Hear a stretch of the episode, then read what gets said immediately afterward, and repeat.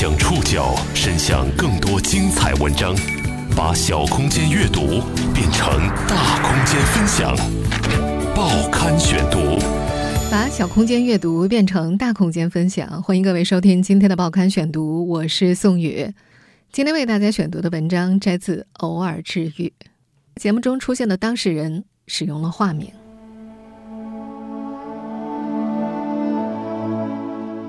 二零二零年五月十二号，第十二个全国防灾减灾日，也是汶川地震十二周年的日子。十二年前，有些人的生命永远留在了那天，也有人幸运地活了下来，跌跌撞撞走到今天。他们中很多人的身体上都留有灾难的烙印，但时间教会了这些劫后余生者和伤痛共处。他们和你我一样。努力拼搏，认真生活。虽然情绪的余震可能还是会在每年的这一天有意无意地影响他们。报刊选读，今天将和您认识一位当年的花季少女，共同了解一个四川女子的震后十二年。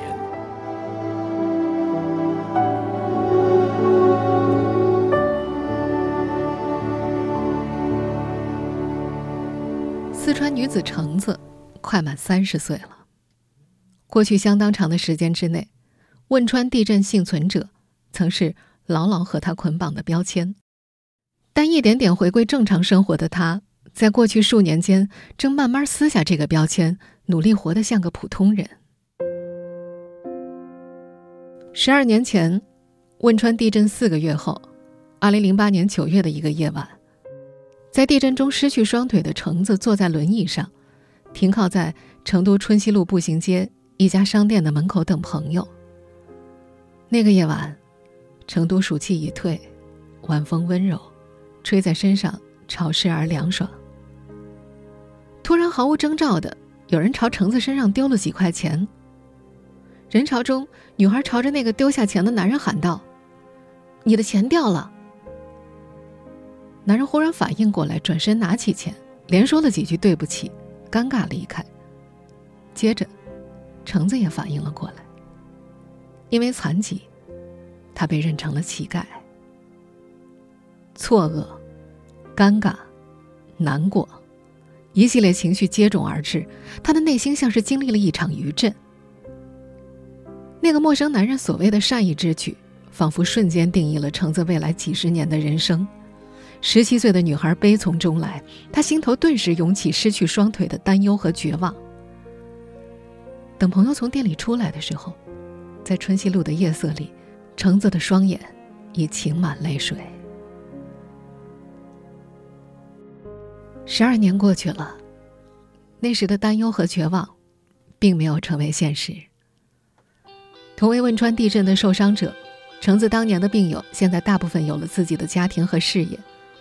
他们中有人成了游泳运动员，还有人成了锦标赛冠军，有人做了康复医生，有人开了小超市，也有人成了培训师，到大学和企业做文化宣讲。相比之下，橙子过得很平凡，赚的也不多。如今，为了养活自己，这个女子会在下班之后去做兼职，一般她会做两份兼职，有时候做文案，有时候做公号排版。也会接一些淘宝客服的活儿。在生活中，他养了四只猫，其中一对儿还一起生过小猫。橙子爱做饭，有时候也会专门煮点鸡胸肉给猫们吃。上班、兼职、养猫，震后十二年，这个女子平凡、独立而自由。有次，橙子回老家，打车去高铁站。在他的司机注意到了他的腿，突然问他：“哎，你这样活着累不累啊？”橙子回答：“不会啊，只是有时候有一点不方便而已。”在被问到如何才能从一场大灾难中真正实现痊愈，橙子的回答没有犹豫，他说：“回归生活，回归社会。”作为地震幸存者，橙子和他的病友们在回归生活、回归社会这条路上走了好多年。在他们命运被改变的那个下午，他们没有选择，只能被动接受失去。报刊选读继续播出一个四川女子的震后十二年。二零零八年的时候，江油女孩橙子还在离家百公里之外的汉旺镇东汽技校读书。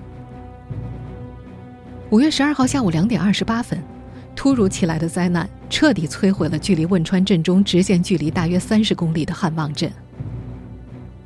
汉旺镇处在龙门山断裂带上，两面环山，一条沿着山谷发源的绵远河从镇子中间穿过。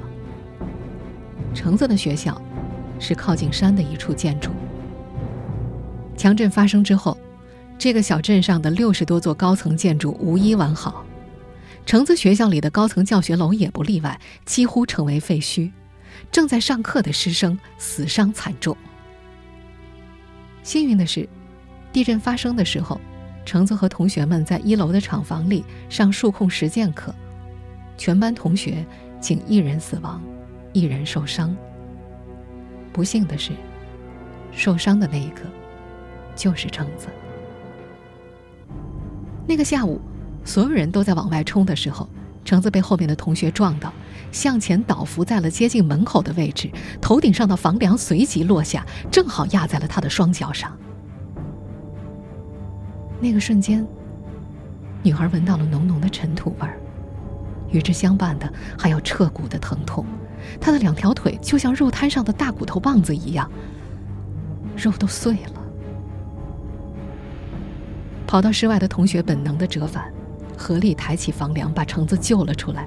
那个慌乱的下午，橙子只记得班长不停的喊着自己的名字，担心他昏睡过去。那天大概下午五六点，橙子被送到了五十公里外的四川省德阳市的医院。医生告诉这个女孩需要截肢。十七岁的橙子条件反射的问：“能不截肢吗？”医生忙碌而冷酷，反问他：“你要腿还是要命？”橙子后来回忆，医院的大门口、走廊里、病房中到处都是伤员，人们捂着头、抱着胳膊，疼痛和悲伤化成了哭喊声，此起彼伏。手术都是好几台同时进行的。地震之下，人没有选择。地震刚刚发生，通讯中断，父母联系不上，橙子自己签下了字，直到夜里，医院才联系上了他的父母。手术是在第二天凌晨进行的，等到父亲从家里赶到的时候，橙子已经没了双腿，右腿的小腿部分和左腿大腿以上部分全部被截除掉了。母亲是晚些时候才赶到的。江油家里的房子在地震中有些损伤，母亲在处理好一切之后就来到德阳。橙子受伤之后，父母没在女儿面前哭过，但是橙子注意到，母亲红肿着的眼睛。截肢所带来的疼痛不是一次性的，换药的时候，胶带每每撕开创面，仿佛不断向这个女孩强调，她的双腿已经不存在了。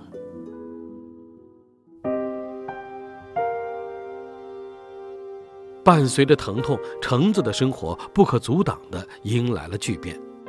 彼时十七岁的他没有太多选择。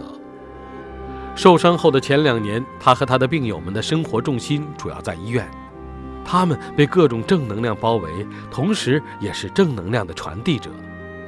他们被贴上坚强乐观的标签，蜂拥而至的报道和民众的鼓励陪伴着他们，保护着他们。也隔绝了身体残缺带来的社会性困扰。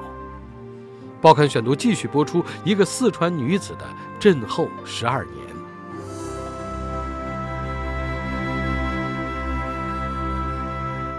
十二年前，十七岁的橙子在医院里开始了漫长的复健。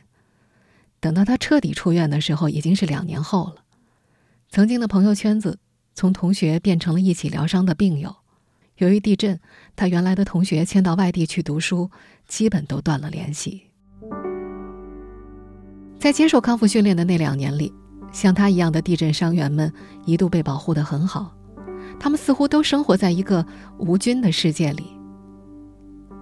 橙子记得，医院一直都会有人来采访，特别是刚开始的那两年。他记得有些病友会比较积极，记者来了会特别主动，会表演吉他之类什么的。各种和坚强、乐观有关的正能量的标签被贴到了橙子和他的病友们身上。从某种意义上来说，正能量的包围也是对症候伤员的一种保护。重大的创伤之后，社会和民众也需要一针又一针的强心剂，以便大家可以走出地震的阴霾。橙子说：“当时要给外界传达，他们过得很好。”外面的人给他们特别多的帮助，也比较牵挂我们。他形容那种感觉有点像读书时候领导要来检查的感觉。其实，不管是橙子和他的病友，还是当时的社会，经历巨大的灾难之后，非常需要鼓舞人心的力量。然而，也正是因为这种无菌的环境，身体残缺带来的社会性困扰，在头两年很难显现。那是在媒体前，在镜头下，橙子和病友们大方地展示着因为地震带来的残缺身体。在成都医院康复的日子，病友们会成群结队地推着轮椅上街。即便有行人的目光，在集体之中，橙子也不会感受到异样。甚至对于橙子而言，受伤带来的特殊照顾似乎大于失去双腿的困扰。那段时间。他可以去特殊学校当老师，教聋哑的学生做过两个月的手工，也有公益组织安排橙子和病友们和刘德华一起吃饭，甚至成都市残联还组织了以橙子的网名所命名的“橙丝带”行动。在各种特殊的关照之下，失去双腿的不便没有完全显现。那会儿刚成年的橙子会恍惚觉得，相比地震带走的双腿，他给自己带来的似乎更多。二零一一年五月，汶川地震三周年时，橙子在接受成都本地媒体采访的时候，说出了当时想实现的七个愿望。那年，微博在公共议题中正崭露头角，以“橙子的七个愿望”为名的话题，曾经在腾讯微博上被大 V 和网友们转发。橙子的其中一个愿望是见到明星炎亚纶。当时的顶流综艺《快乐大本营》邀请橙子前往节目现场。还悄悄请来了炎亚纶，给这个女孩送惊喜。受灾难的一个孩子叫陈怡，嗯，然后他们帮我安排到了他的身旁去帮他做一些服务。不仅如此，橙子发在社交媒体上的一些感悟，还被总结成了他的语录，类似“痛就眯起眼睛睡觉”，“一天很短，开心就笑，不开心就过会儿笑”等短句，在线上线下传播着。如今，在网络世界生活久了的我们都知道，关注从来都是一把双刃剑。对于这个被选中的二十岁的女孩来说，语言上的暴力没有缺席。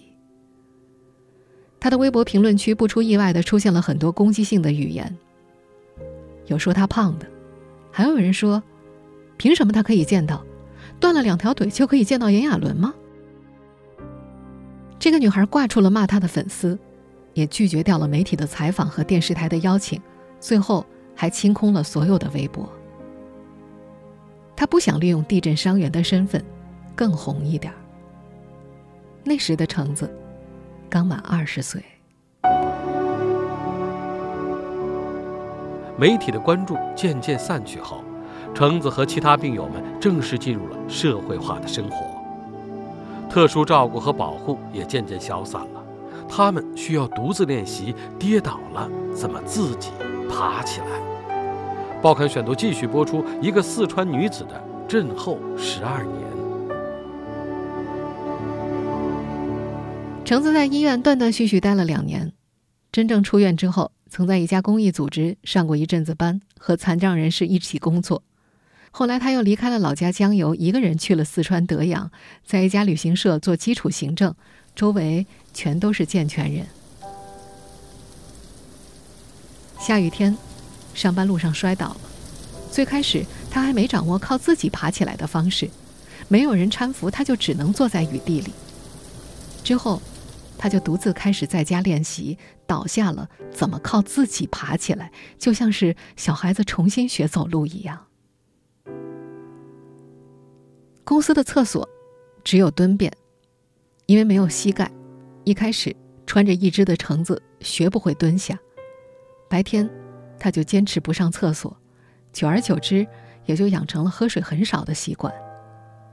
在很长一段时间之内，橙子都习惯把自己的一只藏在长裤下面，再穿上帆布鞋。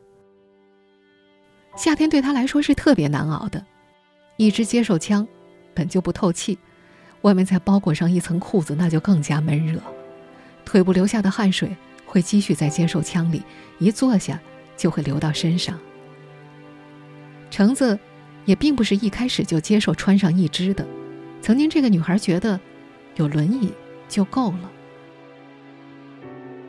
早期康复训练的时候，当病友们在积极使用义肢康复的时候，橙子总是躺在床上迟迟不肯起来。受伤初期缺少社会化生活的橙子，并没有意识到独立使用义肢的必要性。一方面，他觉得一只没法替代真正的腿；另一方面，出于对疼痛的本能排斥，穿一只是很疼的。康复治疗间隙，他回家生活了一小段时间。橙子的父母在江油老家开了一家小麻将馆，四五张桌子放在大厅里，农闲的时候这里坐满了前来搓麻的当地村民。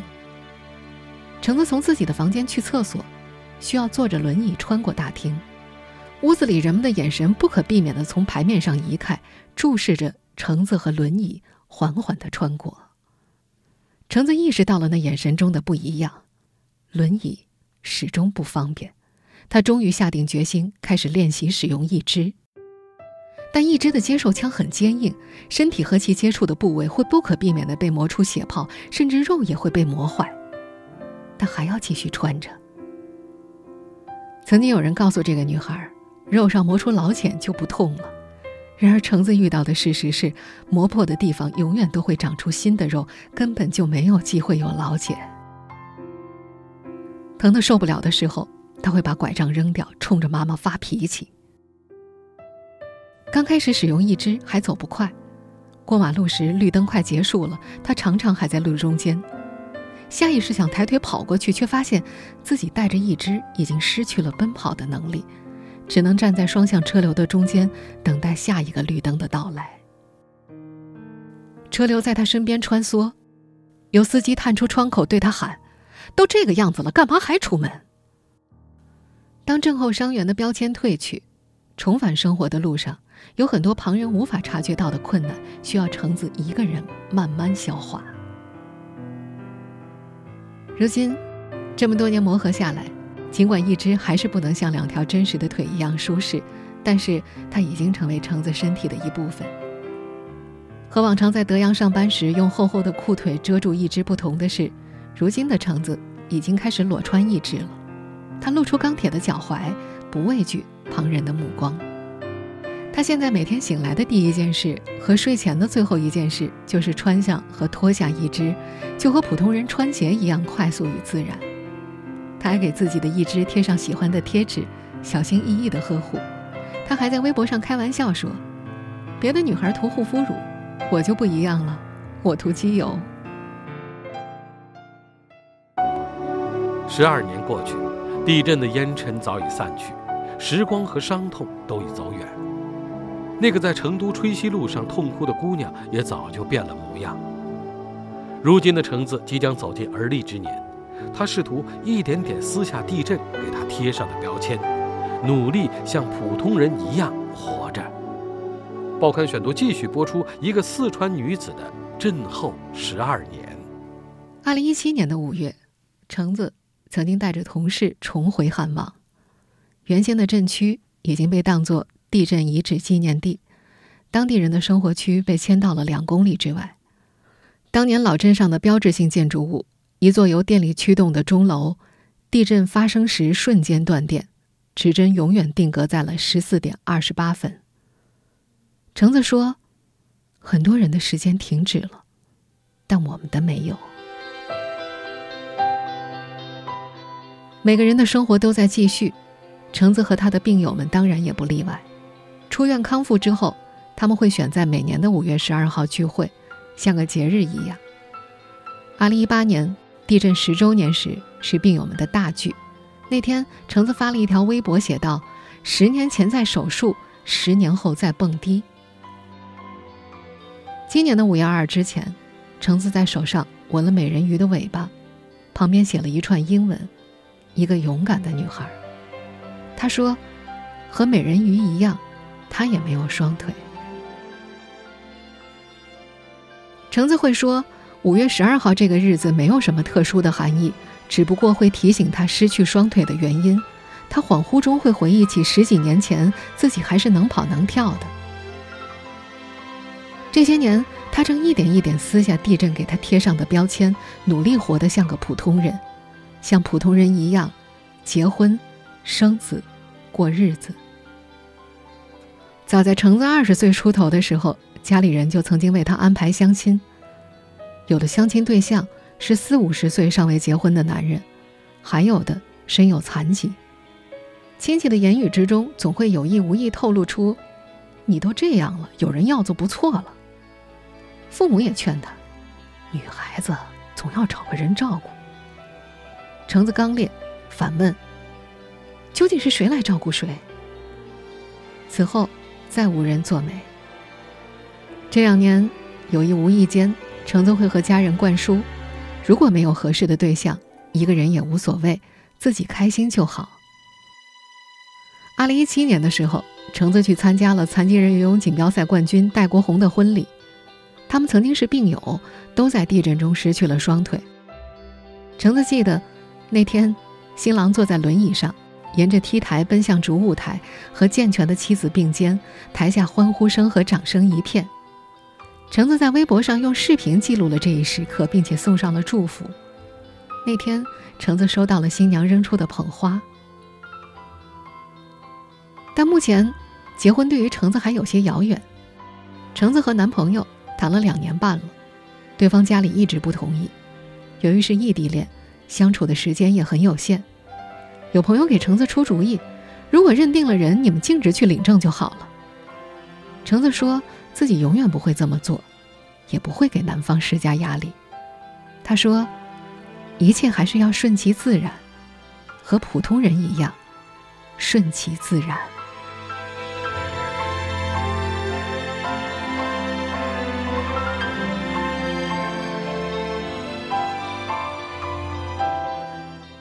听众朋友，以上您收听的是《报刊选读》，一个四川女子的震后十二年。我是宋宇，感谢各位的收听。今天节目内容摘自《偶尔治愈》。收听节目复播，您可以关注《报刊选读》的微信公众号“宋宇的报刊选读”。我们下期节目时间再见。你总是让我难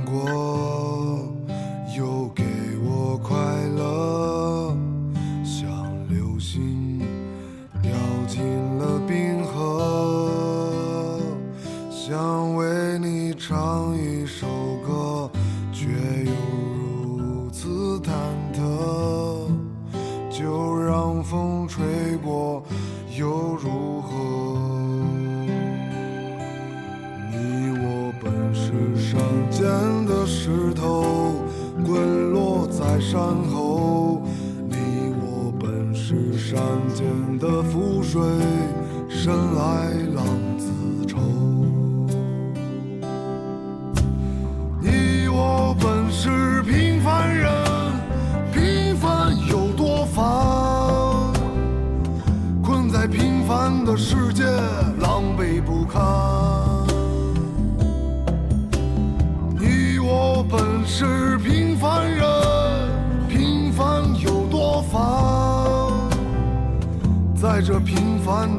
界来回辗转。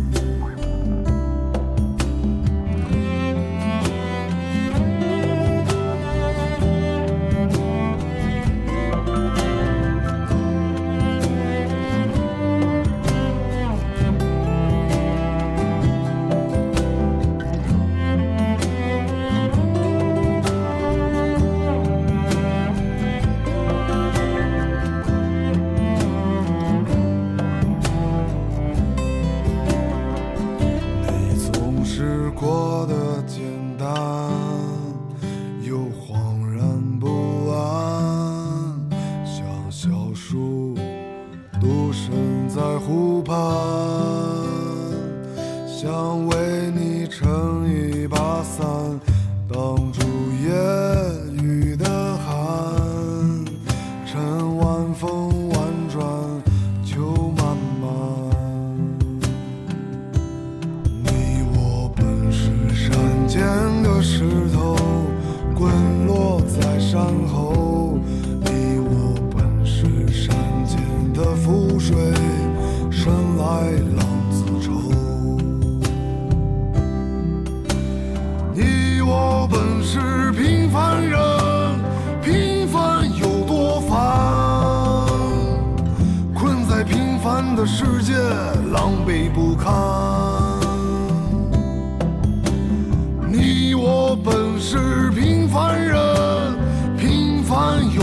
烦？在这平凡的世界来回辗转。你我本是平凡人，平凡有多烦？困在平凡的世界，狼狈不堪。